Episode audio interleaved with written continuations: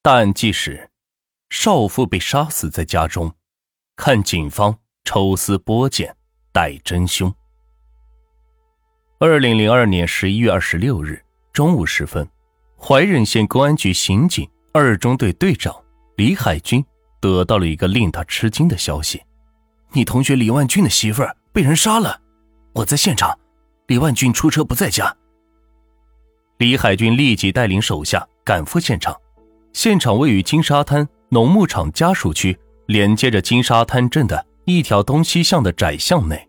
虽不是一条大道，但一些小商小贩的偶尔叫卖声和来来往往的行人，表明这条小巷并不幽暗僻静。李万俊的家就在这条小巷内西端的第二个院落。女主人张润叶被扼杀在自己家中。当李海军等人赶到现场时，金沙滩派出所的民警们已经倾巢出动，保护现场。现场的大门仍然上着锁。李海军等开始现场勘查。张润叶被杀死在并不住人的正房东室内，他双手反剪，被一根约一米多长的细细的单股花绳，也就是双股家用电线中的一股所捆绑，剩余的花线还紧紧地缠绕在死者的脖颈上。脸上搭着一条湿漉漉的白毛巾，脑袋是空血在炕沿边，整个身子是仰面躺在炕上，裆部还被凶手挑了一刀。右面瓷砖的地面上只发现死者带有少许水渍痕迹的拖鞋印。排除了死者儿子和医生曾讲述过现场的足迹外，现场只发现几枚模糊不清且没有任何检验比对价值的足迹。也未发现其他的有价值的痕迹物证，堂屋和东西两屋的其他地方也未见异常，甚至就连最起码的翻动痕迹也是没有。这一间不到九平方米的南房是居住兼厨房，属于那种锅灶连着土坑的典型北方农居。灶沿边放着一盆没有剪完的豆芽，地面上还盛着几盆炖肉、豆腐及已经炖煮好的羊杂。缓缓地扫视了一圈这间不大的小屋，渐渐的，他将目光集中在了锅台上的三枚烟头和散落的烟灰上。他越看越觉得，这烟头和烟灰与女主人干净的锅台显得是极为扎眼。进而是仔细观察，发现烟头上的过滤嘴和搁在旁边的多半盒香烟是一致。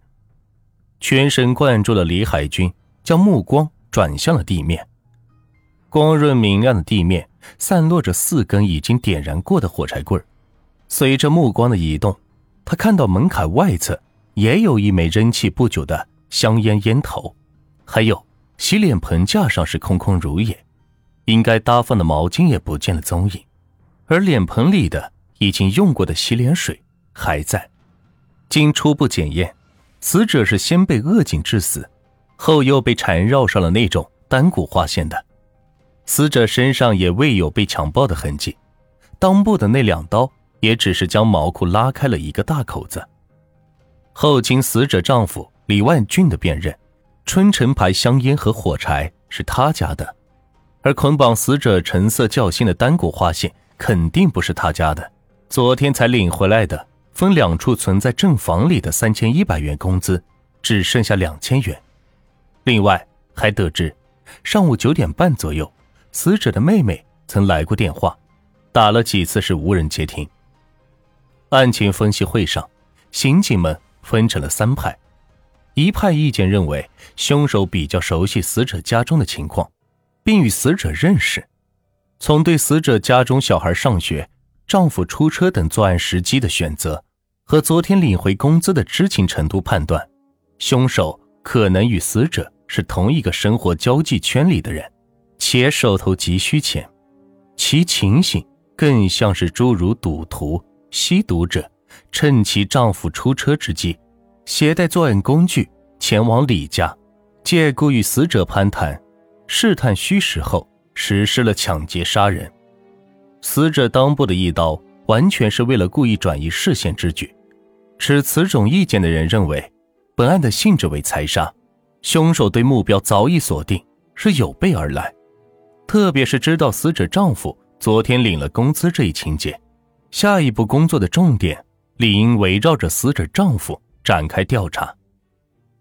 另外一派人则认为，凶手虽然与死者认识，但从现场感受和对作案的手段及过程分析来看，不能排除仇杀或情杀的可能性。其主要根据是，凶手仅仅为了以一千一百元而动杀机，现场也没有明显的翻动的痕迹，财杀的可能性显然是有点牵强。而第三种意见则认为，凶手更符合流窜作案的特点。强调的理由是，凶手大白天在大路边作案，而不避讳路边过往的居民。这只有那些身有案底又不计后果、敢干杀人灭口的重大流窜犯才做得出来。如果是熟人蓄意作案，或为情或为仇的话，那么这起案件做的也太草率了。他完全可以选择其他更为隐蔽的机会实现这一目的。而不必冒如此大的风险。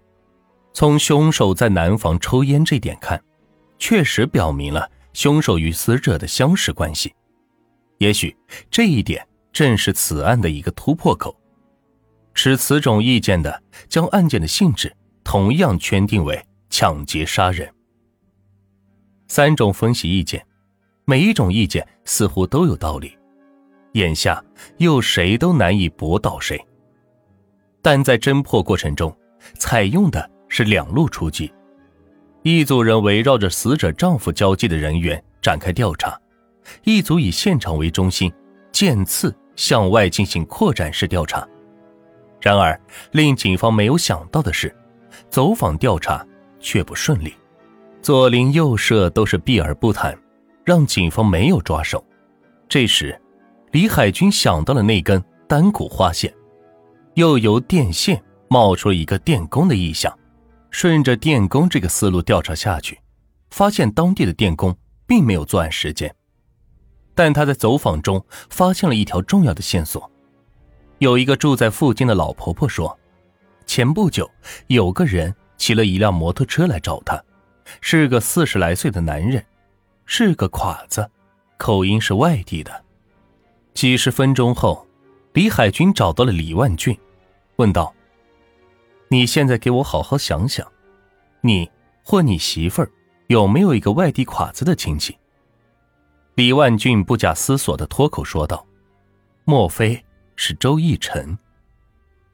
据李万俊介绍，这个周逸晨是他妻子，也就是死者的表姐夫，从十七岁被劳教到三十八岁，先后三进宫，整整在里边待了是十八年。一九九七年刑满释放后，听说又在大同城区犯了案，好几年了，到处是躲案子呢。现在躲在大同五矿一带的一个小煤窑的下窑。这人好赌钱，家里是穷的厉害。他一输钱就打老婆，稍有不从就扬言要杀他媳妇全家。前不久，他把老婆又打跑了，到处是找老婆。还去李万俊家是找过一回，死者生前怕他来家里闹事，还有意的躲过他。李海军反复核对了这个周义晨的具体情况，立刻进行网上巡查，发现周义晨确为省厅督办的批捕在逃犯。一九九八年，他伙同他人在大同城区一带蒙面入室持刀抢劫作案多起，同伙已于当年被处决。李海军重新调整了部署，将另一组全部调回，围绕着周逸晨调查。李海军之所以对周逸晨如此感兴趣，是因为李万俊曾在现场对他说过一句话：“我媳妇儿特别爱干净，她平时就怕，也最讨厌男人们往地上扔烟头。要是有亲戚朋友来家里串门，她会先放烟灰缸，然后才给人家倒水的。”凶手为什么会接二连三的把烟头拧灭在锃亮的锅台上，而女主人为什么就不先把烟灰缸放在跟前呢？看来女主人与凶手之间存在着什么别扭的关系，是一个他并不乐意招呼，但又招惹不起的不速之客。二十七日下午，李海军等人又在上七庄村周的大姨那儿得知了前一阵子周奕晨找老婆离开上西庄后，他马上给四表妹张润叶是打了电话，告诉他最好躲避一下周奕晨。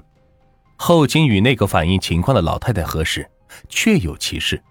就在那个外地侉子来找张润叶前半个多小时，死者曾对这个老太太说：“要是有人来找我，就说我出门了。”有人提出，周逸晨是可以考虑，但确定为重大嫌疑人的条件还不成熟。但李海军坚持认为周逸晨很可疑，决定近距离的接触周逸晨的社会关系。他的运气还不错，很快的就找到了周一晨的小舅子。